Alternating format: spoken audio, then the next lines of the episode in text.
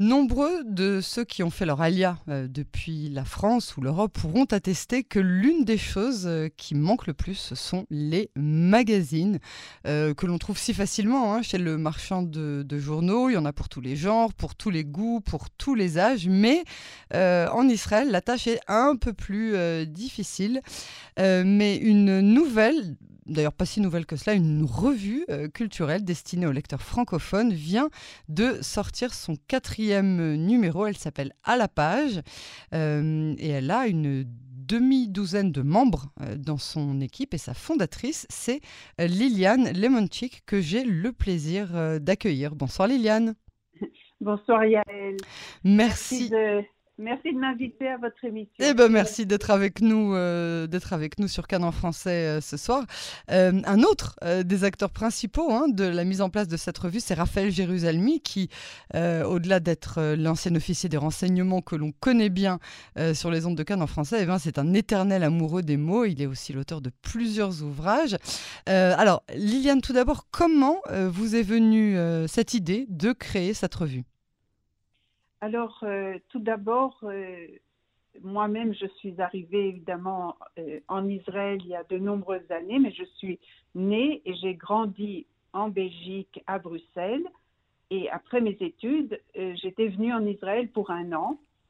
Et puis, je suis restée, depuis, je suis restée, et donc j'y vis depuis de nombreuses années. Mhm. Et je pense pouvoir dire que la plupart des personnes francophones qui immigrent euh, et vivent maintenant en Israël restent attachés d'une manière ou d'une autre à la culture francophone euh, que nous avons pris dans, nos valises. Mais d'autre part, notre vie en Israël demande de nous adapter à une réalité très différente de celle que nous avons connue euh, en Europe. Donc, je suis, moi, mais je crois que je ne suis pas la seule, euh, francophone en Israël et israélienne dans ma mhm. francophonie. Bien sûr. Et, c'est toujours cette dualité.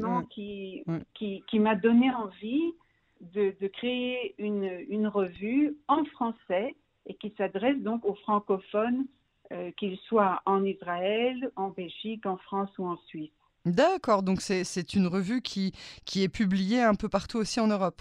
Dans les pays francophones d'Europe Oui, oui, oui, oui. Dans les pays en Europe. En, euh, D'ailleurs, euh, c'est indiqué, on a un site euh, qui est donc 3 w à la revue à la page en un mot.com où il y a tous les endroits en France, en Suisse, en Belgique et en Israël où la revue se trouve.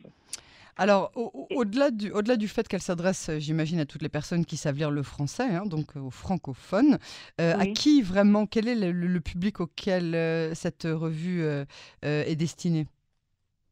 Ah, c'est un public très large parce que, en fait, comme j'ai eu envie de couvrir les événements ou les choses qui, intéressantes qui se passent en Israël ou liées au pays, donc les rubriques que j'aborde sont, sont, larges.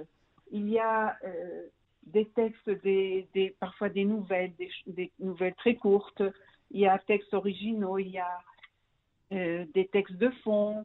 On parle de l'art théâtral, de la photographie, de la gastronomie. On parle des expositions aussi qui, mhm. se, qui se trouvent dans le pays. Et là, je dois vous dire que les expositions, justement, dans cette euh, quatrième euh, revue, euh, le, souci, c'était qu'on a commencé à, organiser la revue et à rassembler des textes quand il y avait encore des, confinements hmm. très secs. Et donc, les musées étaient fermés, ouverts, ouverts, fermés. Et je me disais, mon Dieu, comment on peut présenter des choses qui se passent dans les musées alors que personne ne peut aller les voir. Et donc, j'ai eu le souci et j'ai fait attention de pouvoir publier des, expositions, des, artistes qui, qui pourront être vus, mais bien, enfin, dans une exposition permanente et pas quelque chose de temporaire. Donc, mhm. il y avait un souci quand même de s'adapter à, notre période particulièrement pénible et, difficile. Bien sûr. Alors, qui, qui est cette équipe euh, qui compose euh, le, euh, les, les, personnes qui écrivent, les personnes qui participent à la, la mise en place de la revue? Qui est alors, bon, vous, vous, avez cité Raphaël Yerushalmi, parce que quand j'ai eu l'idée, alors je l'ai approché, j'ai dit, est-ce que tu es partant pour participer?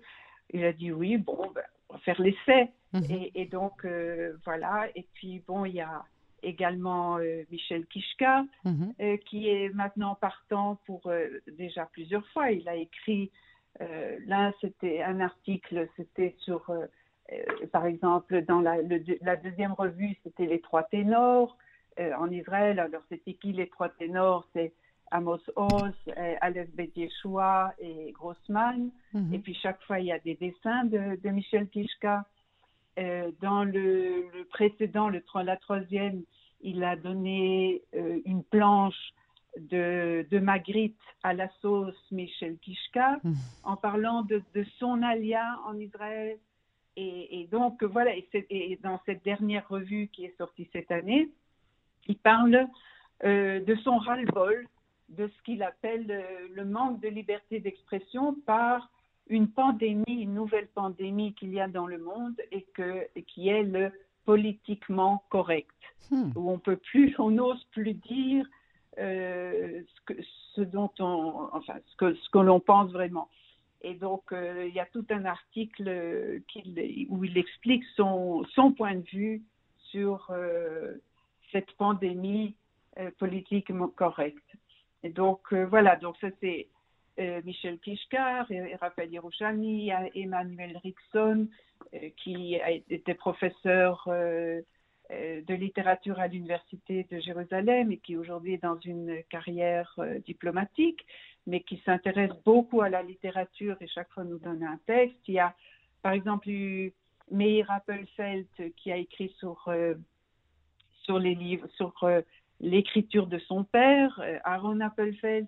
Donc c'est très varié, c'est très varié. Il y a Francine Kaufmann, que peut-être certains auditeurs connaissent aussi, euh, qui participe. En fait, euh, on a commencé avec un petit groupe et, puis je connaissais des personnes qui disaient, moi, ce qui m'intéresse, c'est ce domaine ou ce domaine, comme Yehuda Morali qui est dans le théâtre et qui participe aussi depuis le début.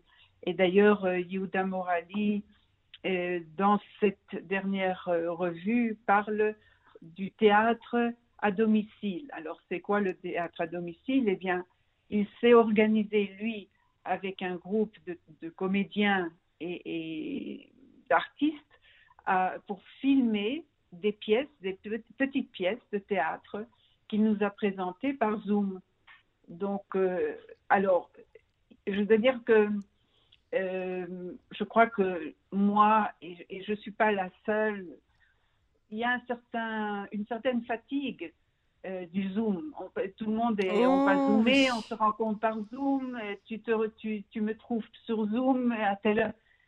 Et pourtant, et pourtant quand euh, j'ai vu ces pièces de théâtre de Yuda Morali par Zoom, c'était vraiment un enthousiasme pour quelque chose, une fraîcheur dans, dans une période difficile.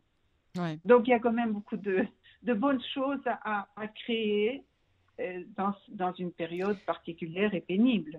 Mais alors, tout, toute votre bande, euh, vous étiez des amis, euh, vous vous, vous connaissiez professionnellement ou dans l'amitié, ou bien vous vous êtes trouvés autour de cette revue?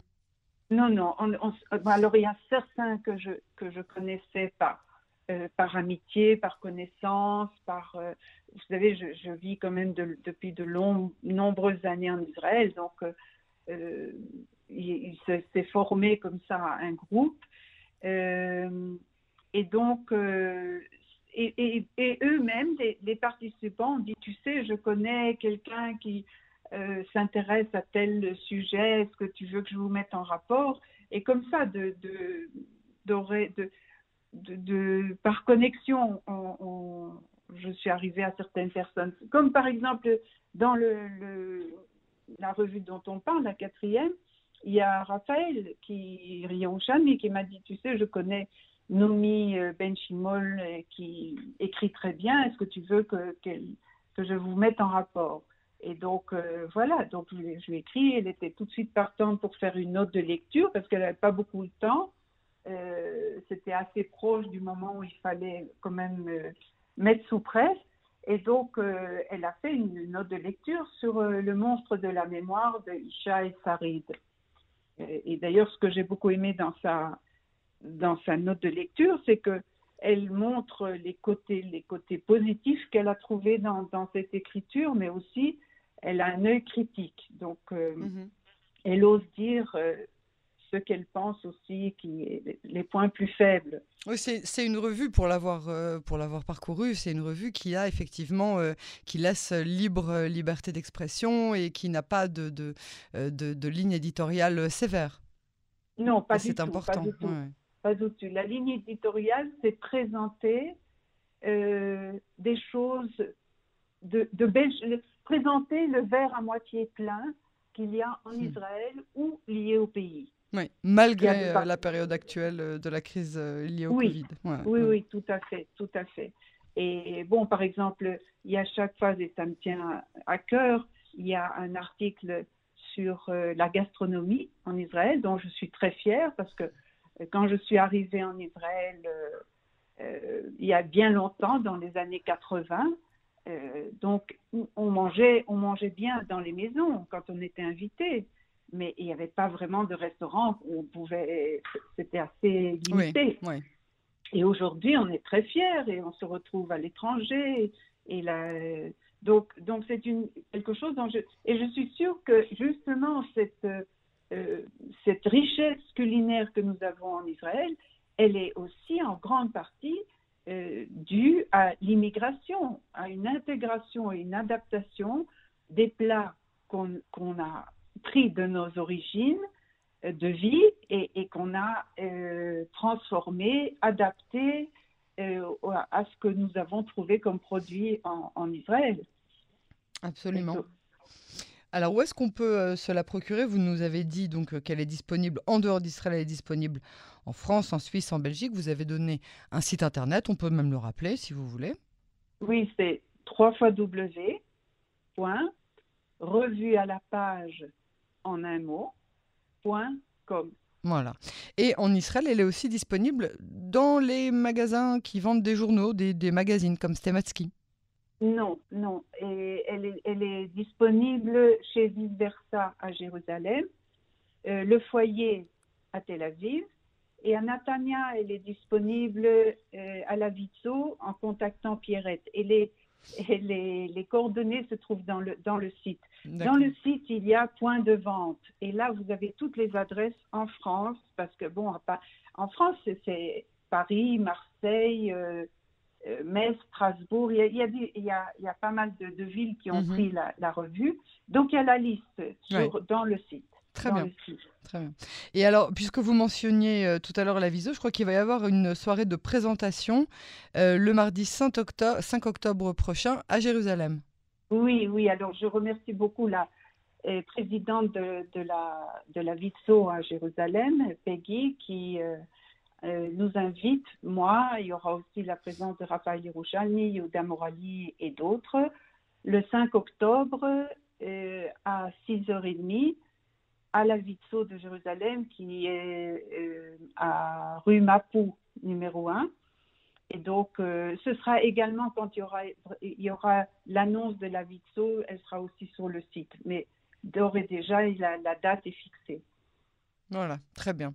Donc ça laisse à nos auditeurs euh, la possibilité de, de, de se procurer la revue dans les points de vente qui sont accessibles par le site, de euh, faire euh, de, de euh, on va dire, bon pied bon oeil en allant à cette soirée de la, de la Viso et de découvrir par la même occasion la soirée de présentation de la revue. Liliane Limonchik, je vous remercie vraiment beaucoup pour cet entretien. Longue vie hein, à cette très belle revue à la page et à très bientôt sur Canon Français. Merci beaucoup Yael, merci.